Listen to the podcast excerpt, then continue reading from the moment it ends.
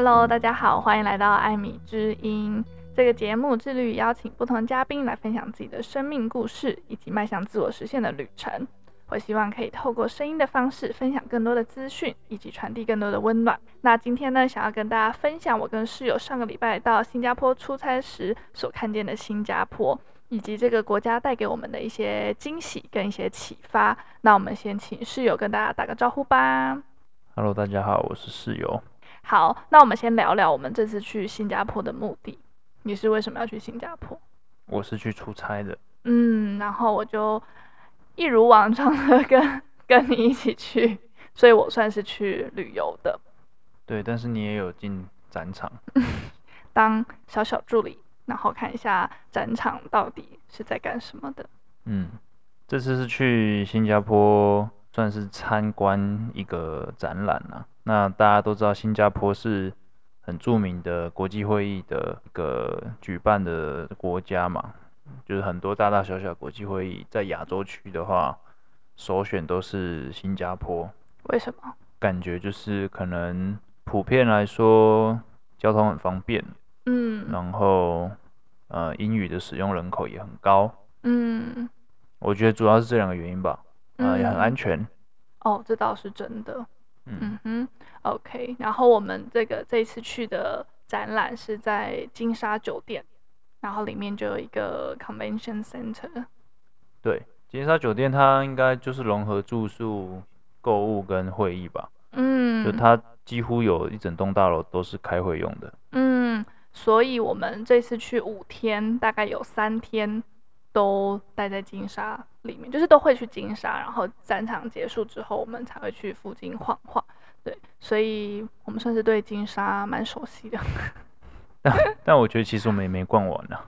对，它真的很大哎，我觉得超级震惊的。好，那你在去新加坡的前一个礼拜，其实你在台湾就有参加过类似的一样是海鲜展，然后那时候是办在南港。那你觉得这两次的差别有没有什么可以跟大家分享的？差别最大就是规模吧。嗯嗯。南港展览馆的那一个展览，虽然有海鲜的厂商在设展，但是它有融合了一些农业，还有其他的产业，所以它单就水产这个规模来说，其实是就是只有一半了。它已经不大了，它又只有一半。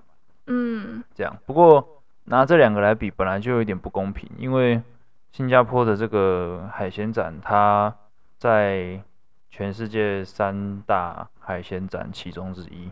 嗯，所以它本来就是有很大的规模在。嗯、那像设这种展的目的啊，其实它最大目的就是让厂商跟厂商之间可以有更多的互动嘛。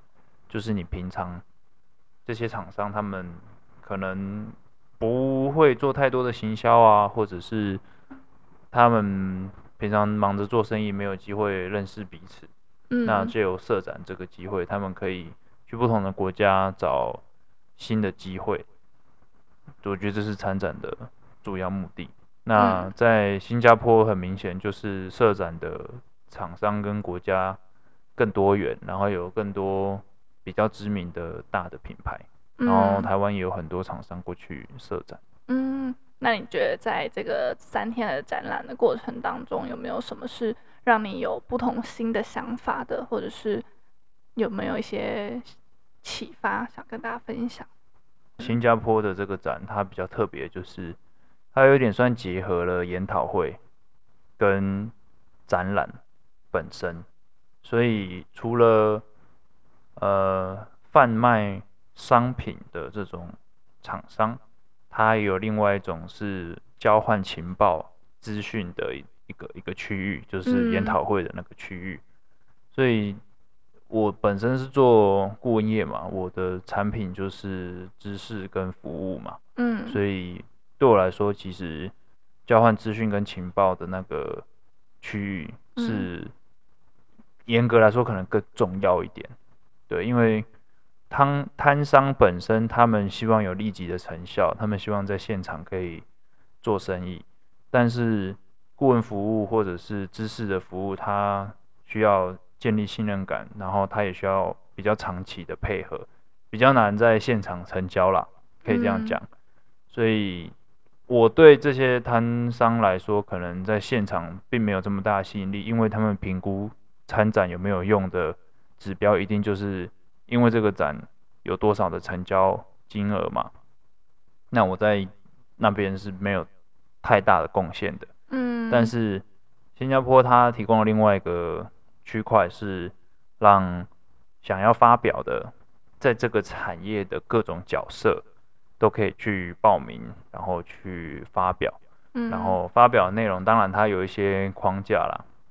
那其中有一项就是永续的海鲜嘛，那就是说大家在不同的位置上怎么样为推动永续海鲜努力，然后目前尤其是亚洲区域的一些消费趋势，或者是一些呃产品的趋势，或者像气候变迁这种东西，大家都会带进来讨论。所以参加新加坡展，在这个地方也可以学到很多。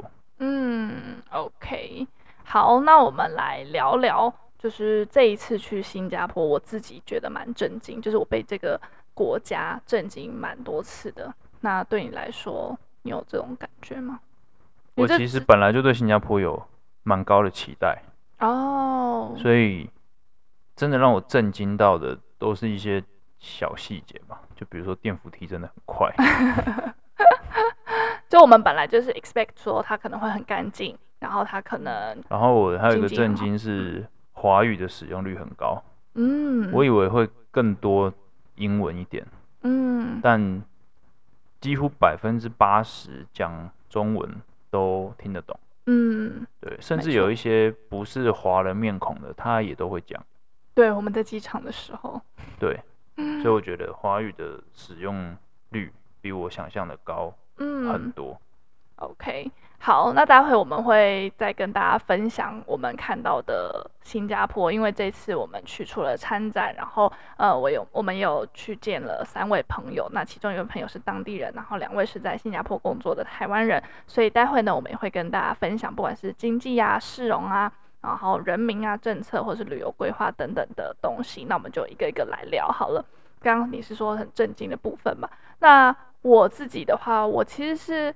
没有对新加坡有太多期待，因为我上网做功课都觉得说他们什么东西都是人做的，就是包含可能海滩啊、海啊，或者是树啊，很多是人造的。然后我自己就会觉得说，我可能就不会那么喜欢。可是我很感谢我这次 就是真的有去造访新加坡，因为它带给我蛮多的冲击跟蛮多的启发的。举举例来说，就是例如说，嗯，走在路上啊，或者是我们搭乘就是大众运输等等，我都觉得超级方便。然后走在路上，我也不会觉得说很危险，就是即便它是一个嗯步伐非常快的城市或者是国家。可是我走在路上，我不会觉得说好像一直被逼车啊，或者是觉得很紧张哦。然后我觉得他旅游也真的规划得很好。例如说，我搭地铁到某一站的时候出去，然后就马上就是什么地方，然后接驳车什么之类都安排的很好。就是我自己会去看说，那我的国家呢？有时候我在反观台湾，如果我要介绍外国人来台湾玩的时候，我有时候觉得那个大众运输非常的不方便。就是当他们如果想去阿里山，或是想要去哪里。他们的交通其实是非常不方便的。嗯，我觉得就是在都市计划或者是所谓的这个 package 的完成度上面，嗯，新加坡做的是非常到位。嗯，就是他很清楚的知道，身为一个外国人，你大概会需要什么。嗯，对，所以他就可以比较。完整的去规划你所有的动线，嗯，甚至是呃消费，然后一些商店的安排，都会让你觉得说，呃，该看风景的时候，我就可以好好的看风景，旁边不会有摊贩在在叫卖，叫卖，嗯，但该是好好 shopping 的地方，他又会让你很舍得花钱出来买，就是他很清楚他每一个区块。该做什么，不该做什么。嗯，没错，就是可能他刚开始在立国的时候，他自己就知道说他的地很小，所以他必须他也没办法靠什么农作物啊等等，他就是必须仰赖进出口等等的，所以他的经济上面也把自己规划的很好。然后旅游这个部分，他也做的超好。那个金沙应该是我目前看过最正、最是最壮观的饭店。嗯，因为它最大吧，然后它也真的是鹤立鸡群。嗯嗯，那就是它比旁边，它都它就是一个很有代表性的、很很很标志性的一个一个酒店。然后我觉得它另外一个特点，可能也是它小了。所以一些很标志性的东西，比如说鱼尾狮啊，嗯，然后那个港口啊，然后天空树啊，然后金沙酒店，他们其实都在附近，嗯，就是你会觉得很缤纷，嗯，就是这一区好缤纷的感觉，然后它每一区跟每一区的特色又蛮鲜明的，它我觉得还蛮善于营造这种一区一区一区，然后特色很鲜明，但是又还算协调。嗯的这种感觉会让人家觉得走一趟新加坡好像就把整个东南亚、南亚走完一圈的感觉。嗯，而且我觉得他让我很震惊，或是我觉得很敬佩一点是，我觉得他文化融合的很好。就是我们那时候上次有聊到说，我觉得嗯，不管是在亚洲其他国家，还是说在台湾，我觉得大家可能在接纳不同族群的人的时候，可能还是会有一个很。很鲜明的一个分类。我对这个话题持保留态度了。我觉得他们文化融合的很好，但是其实就有观察，就是在路上互动的人也都是大多啦，同种族跟同种族的人玩在一起。只是说，我觉得啦，嗯，大家英文的沟通能力都不错，嗯，所以不同种族之间沟通是蛮良好的。这件事在台湾，就是因为大家的没有共同的语言。说实在的，嗯，我也不会讲越南语，我也不会讲印尼语，我也不会讲菲律宾语。他们来之前，八成也不会讲中文。嗯，那大家在台湾基本上也不太会用英文沟通，所以在这件事情上面就没有一个共同语言。但新加坡是有的。嗯，对，语言真的是蛮重要的。因为你在跟人家互动之前，你就知道他听不懂你的话，你不会想要理他。嗯，对啊。但是在新加坡，至少他虽然可能每个人的语言程度有差，但你们可以，大家可以做最基本的交易啊、买卖啊，然后寒暄问暖。我觉得这是就就有差了，就是你就不会这么隔阂的感觉。但是我我我觉得新加坡的这个多元性的话，还是蛮以华人。作为主流的啦，我必须说。嗯、但是我觉得他成功的一点是他在尊重不同的文化的方面做得很好。怎么说？就像我刚刚说的、啊，他很愿意去保留，呃，他的行政区里面有呃不同的特色，比如说小印度区，或者是像呃、对，像 Chinatown，或者像马来西亚人比较常去活动的。区域，他都很愿意的把它这个呃凸显出来，然后让他们保留他们文化特色、宗教，嗯、像他们的公共场合，我看也都很多有这种祈祷室，然后很多餐厅也都是有伊斯兰教、回教的这种清真食物。嗯，当然是因为有商业需求嘛，因为他们需要有这种服务。但是我觉得一方面也是公共设施也都是把这个呃做的很到位。其实台湾目前也有在慢慢。做到这件事情了，像清真食物啊，像这个呃祈祷室啊这种东西，其实有些台湾新的公共设施也开始有了。嗯嗯，对，没错。OK，好，那我们来聊聊，就是刚刚前面有提到说，我们这次来的时候见了三位朋友，然后其中一位是当地人，两位是在新加坡工作的台湾人。那这一次跟两位就是在新加新加坡工作的台湾朋友聊天的时候，我就突然有一个想法，因为嗯，我自己是教英文的，然后其实我是一直很鼓励大家有机会可以出去走走看看。那没有办法留学的朋友，其实我都会蛮鼓励大家可以趁年轻的时候去打工度假。那其实打工度假大部分的首选可能就会觉得是澳洲，或者是美国，或者是英国，或者是纽西兰。但是这一次去，我发现其实新加坡也是一个很不错的选择，因为朋友他们是跟我说，其实，在新加坡他们是蛮缺服务业的，如果说只是单纯想要来体验，没有说一定要呃拿到永久居留证啊，或者是说也没有特别说想要往哪一个方面去发展，他就想要体验生活，然后趁年轻的时候存一点钱的话，其实新加坡也是一个很不错的选择。那我会觉得新加坡比起可能其他欧美国家或是澳洲来说，会是也很不错选择，是因为我觉得。它也是相对近，就是它可能飞个四个小时，它就到了。那如果是对于一些嗯语言能力没有到那么好的朋友，或者是他可能不想要离家太远，我觉得新加坡它不管是在距离上面，或者是在语言上面，或在种族上面，我觉得它的亲和力还是比较够，所以大家在去的时候就也不会觉得那么慌张。嗯，我多提多提供一个观点啊。嗯，就是我知道很多去澳洲的打工的人，其实是呃会选到做一些农场或者是牧场或者是屠宰场的工作，呃，跟人的互动机会其实是相对偏少。嗯，你可能就只有放假或者是去玩的时候，呃，平常同事可能也不多。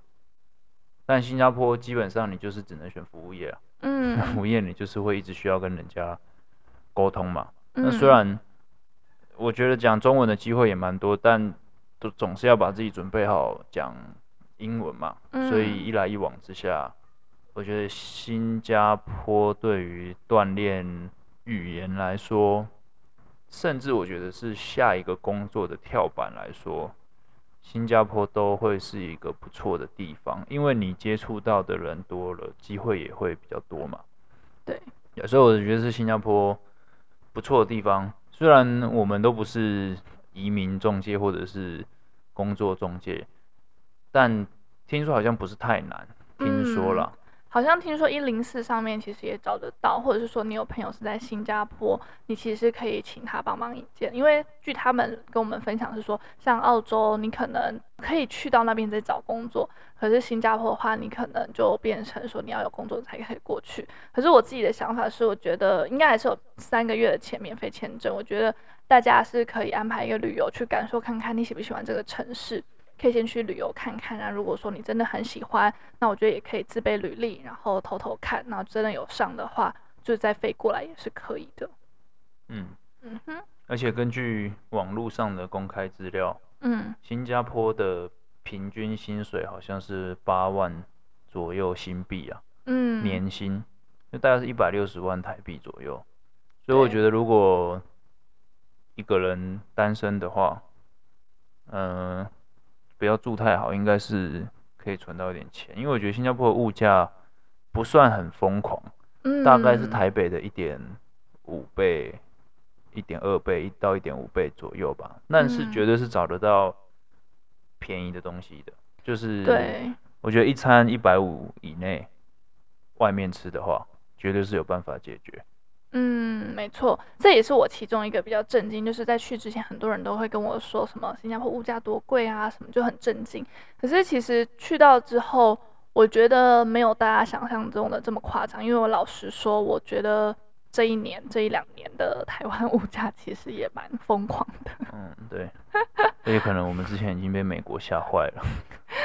嗯，对。可是我真的觉得，就是台湾现在外食的物价也真的是不低。然后你去新加坡，我也有朋友就说他亲们他们其实也都会自己煮。那其实真的物价没有大家想象中的这么疯狂，也可以趁年轻的时候就是存一点钱。可是据朋友说，他们的租租屋市场因为 COVID 的关系，也整个涨得很夸张。是，但是这个部分我觉得就留给大家自己去做功课啦。可是像你朋友的例子，嗯，他是租，呃，他是分租两房一厅的其中一房，嗯。然后据他说是接近两万块台币不到，嗯，那个还可以了。所以其实是比台北市再贵一点点而已。嗯，对啊，嗯，但不能跟中南部比。但是如果说你拿台北来比的话，其实是不会贵太多的。但我我没有去，我没有看过了。嗯，但我猜想，因为我住过台北蛮久的，嗯，我猜想新加坡的公共空间，比如说浴室啊、客厅啊、厨房啊，嗯，应该品质会比。台北这个价格的台北市提供的租房还要好。嗯，我也蛮我猜的。嗯，不负责任猜测，我，我猜的。对，好，这部分就交给大家自己去做功课了。好，那我们来聊聊这边的人民跟他们对于一些政策的想法。因为刚刚有说我们有就是这次有跟一位当地的朋友见面，然后他是我大概很久嘞，大概七年前在奥地利旅游的时候认识一位朋友，然后他之前有来过台湾，我们有见面。然后这一次呢，我们终于在他的国家见面了。那这一次的对谈虽然很短，但是我觉得其实挺有趣的。而且他妈妈是我的 podcast 忠实听众，所以他妈妈应该会听这一集。你打个招呼，跟阿姨打个招呼，谢谢阿姨送我超多礼物的。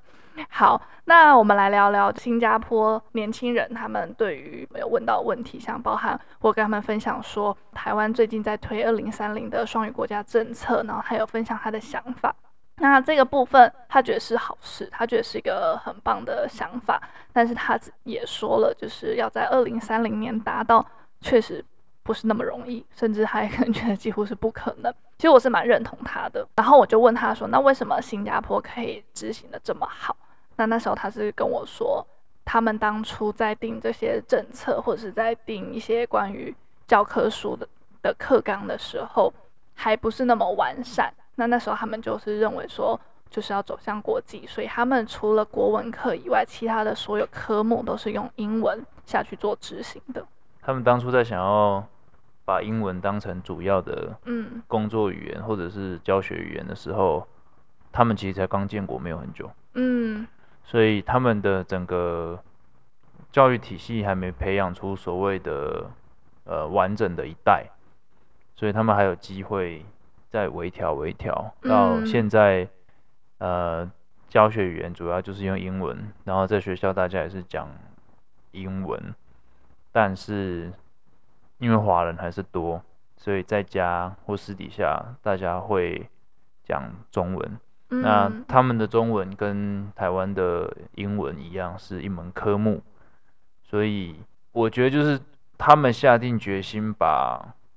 华语把中文就当成是一项讲话的工具而已，嗯，就像闽南语一样，他们没有打算再去研究，呃，所谓的文言文啊、诗词歌赋，对，就是能沟通就好，就像我们学英文一样，嗯，就是类似这种方式，他们去设计这样子的课程，造成现在的新加坡人的英文普遍都很好，没错。对，所以其实我觉得这一点就让我去反思，说为什么台湾其实是很难的，可是我们都觉得，即便很难，可是，嗯，把英文学好不会错啦。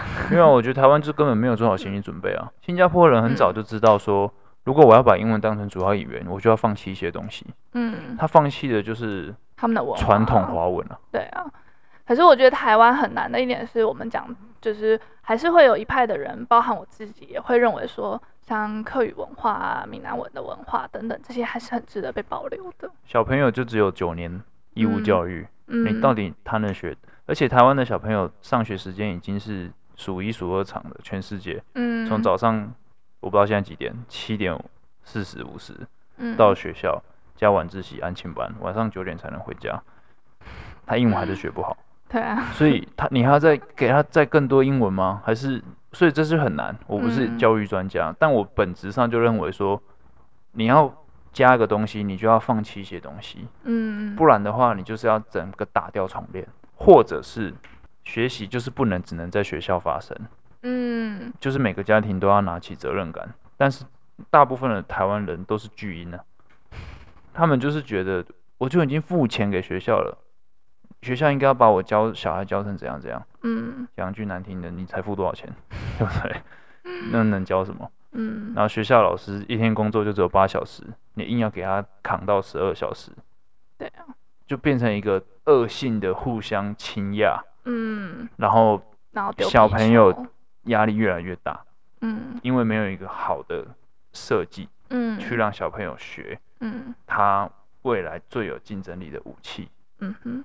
嗯，希望台湾的整体就是可以一起带动。如果说大家真的想要做这件事情的话，我觉得不管是家长啊，或者是整个都要一起提升了。不过你刚刚有讲到说，就是小孩子的压力会很大，然后我也刚好想要聊，就是你觉得新加坡年轻人有没有台湾人、台湾的年轻人压力这么大？我觉得台湾人没有什么压力啊。那我觉得现在台湾人的压力绝望啊，台湾人已经绝望了。但是我觉得跟韩国人比，我觉得台湾人又好一些。但我们先不要只是就是到处比。但是我就单纯的想要表达，就是我可能刚开始也会以为说，嗯，新加坡的年轻人压力应该蛮大的。就是即便即便说他们的经济很好，薪水收入很高，可是他们在可能要买房啊，或是呃生存下去，可能也不是那么容易。但是我这次跟他们聊完天之后，我感觉他们的压力没有我们那么大，欸，我觉得这蛮，我我觉得蛮怪的啦。就是我觉得他们压力不大，是因为他们政府已经帮他们压好 deadline 了。就是他们有一个很奇怪，我也不觉得很奇怪。他们有一个很特别的的法律，就是你如果要买房，你必须是要夫妻一起买房。你如果不是，夫妻一起买房，你要等到三十五岁之后，你才能独立拥有房地产。嗯，所以这造就了他们年轻人不着急啊。嗯，好，就算我今天是三十五岁以下的年轻人，我想要买房了，我肯定是两个人一起还。嗯，因为是政府规定的。嗯，大家都没得讲。所以，当一个人帮你画好框框，当政府帮你画好框框的时候，你着急也没有用啊。嗯，因为你不能，你没有办法。所以，如果我今天是三十五岁以下，我又单身，我就租房。嗯，我没有第二个选择，不然就出国，或者住家里啦。不然就住家里，对啊。嗯，所以新加坡人都住家里啊。嗯，对不对？就，对而且住家里也变成一件很正常的事情了，因为大家都知道政府规定的。所以，新加坡的政府跟其他国家的政府不太一样，大家知道这件事情。不太一样，比如说买车也不太一样。对，哎，讲讲这个，这个我超级震惊。像我们新加坡朋友透露，一台国产车在新加坡至少要大概一百八、一百九左右起跳，就是普通的，呃，我们说的国产车就是现代啊、丰田啊、然后本田啊、嗯、这种。而且一家好像还原则上啊，就是你不能买太多台啊，你买、嗯、你买两台以上，你可能那个牌照行照啦，就会加更多钱。然后他还有说，就是买车其实没有那么贵，就是就是可能就是一个价格，可是呢，你要拥有一台车的那个 owner license 更贵，就是行照了。嗯，就是你除了买车本身，你还要再买一张使用执照。嗯，就是我觉得就是我们台湾的行照了，而且这个行照就好几十万，而且这个行照只有十年。对，因为他们 assume 你一台车只会开十年，所以你十年过期你要重买。嗯，所以基本上。就是几乎根本就会不想要去 afford 一台车，然后我就会就问他们说，那嗯、那开就是计程车或者他们说的 Grab，就是他们的 Uber，他说全部都是用租的，嗯，但是我觉得好处是好，如果说今天你的车卖那么贵，但是你的交通又超不方便，我就觉得很不合理。可是因为他们也刚好把他们大众运输其实也规划得很好，所以其实他们好像也活得很开心。所以我就说嘛。他们就是因为都有人帮他们画好框框啦。嗯，你看，如果我台湾人，我二十出头出来睡，我我我赚了一点点钱，好，假设我赚了二三十万，我存了一点钱，嗯，我脑充我就买一台车，我就贷款全贷买外汇宾士来开，嗯，对不对？然后我就没钱买房，很合理嘛，嗯，对，嗯，但是如果我是新加坡人，我压根就不会想买车的事嘛，因为买车可能想要买一台好一点的车，两三百万以上。嗯对，那我也不能买房，因为我还没三十五岁啊。那你你该做什么？你就只能谈恋爱，嗯，因为你要交到老婆老公，你才能买房嘛，嗯，对不对？那这个也变相的让他们压力变比较小啊，嗯，因为他没有其他路可以选了，他不能脑充去买一台宾士啊，因为他们宾士我不知道多少钱啊，但应该蛮贵，因为至少应该比台湾贵了，嗯，对吧？那他也不可能脑充去。炒这个预售屋啊，嗯，因为他没满三十五岁啊，他要先讨到老婆到老公才能去，所以他们没有什么其他大笔的开销可以去做啊。哦，确实哎，而且就是刚刚讲到那个政策，我觉得你说他们有很多框框，我觉得其实也确实就是他们真的把很多事情都规范的很好，所以其实新加坡真的是我旅游以来我觉得治安最好的国家。我没有去过很多地方，但是对刚刚前面忘记跟大家分享，新加坡是我第一个。旅游的亚洲国家，就是台湾人最爱去的日本，我都没有去旅游过。可是我不知道旅那个日本跟新加坡的治安怎有没有差很多，但我自己感受到新加坡真的超级安全。就是当地朋友就是说，因为呃这边其实罚款很重，然后假如说你偷东西，基本上你隔天就会被抓到，因为到处都是监视器，然后有超多的便衣警察，所以你就算乱丢垃圾啊等等，就是可能一下就被罚，然后那个罚金都是三五千块新币。对啊，反正治安都不错。嗯，这可能要看数据了，但我觉得以我去日本的经验，日本也不错。嗯嗯，OK。我觉得我我想要再就是回去刚刚那个政府的话题，嗯、我我其实没有，呃，我我觉得应该说，我我觉得其实可以想一下说，虽然新加坡的政府做很多，但其实大家有希望我们自己的政府，或是随便一个政府，自己住的国家的政府好了，嗯，做这么多吗？嗯，就是他变相的，就是没有自由，他他变相的是在限制你的。不能说自由啦，但是算是在框住你的权益嘛。就我自己赚的钱，我因为还没满这个岁数，我还不能买房。嗯，这件事情也许有漏洞啦，我不知道。但我们听到的很粗略的规定是这样啦，我必须一直免责，因为我真的没有做很多功课。嗯，对，就是这些事情，也许有些人居住正义一族会觉得说很对啊，应该是怎么样，但是。比如说，我举个例子，新加坡是没有同性婚姻的。嗯。那如果我是 gay，一辈子不用买房，我不能结婚呢，我就一直等着，等到三十五岁我才能买。嗯。那这合理吗？对不对？就是一个多元的社会，要多元的去思考这个问题。我也没有答案。嗯。我只是想说，让大家想一下。嗯，确实。好啦，那我们就来总结一下好了。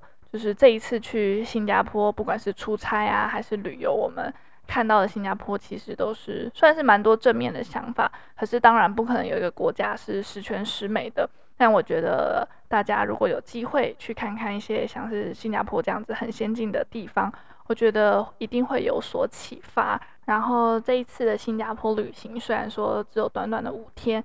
然后我其实也没有去什么很观光的景点，反正就是把自己丢到这个城市里面去体验。然后我花很多时间在走路，然后去观察行人呐，去观察呃每一个市容的不同跟规划。然后我自己的感受其实是蛮深刻的，就是可能也很难用嗯语言的方式去跟大家分享，说我感受感受到什么。可是我自己的感觉是，我觉得虽然说新加坡跟台湾有非常多相似的地方，像是可能是人呐，或者是呃性格啊，或者是可能现在年轻人所面临的问题，然后少子化等等，都是有很多相近的地方。可是我觉得更深刻的去了解，跟当地人聊天，或者是互动，或者去观察之后，就还是会发现说有很多地方是我们可以学习的，或是有很多地方是我们可以去反思的。那我觉得在这些旅游或者是反思的过程当中，就可以渐渐成为一个更好，然后眼界也更宽广的人。那希望听到这边的大家呢，会喜欢今天的分享。如果喜欢的话呢，请不要忘记帮我五星好评加留言。那如果你想要支持我持续创作的话，也可以用赞助的方式，或者是追踪我的 Instagram，然后看看我每天的日常更新，或者是也可以追踪我的英文教学平台 Amy Road 底线 Official，都可以找到我。那艾米金，我们下期再见喽，拜拜，拜拜。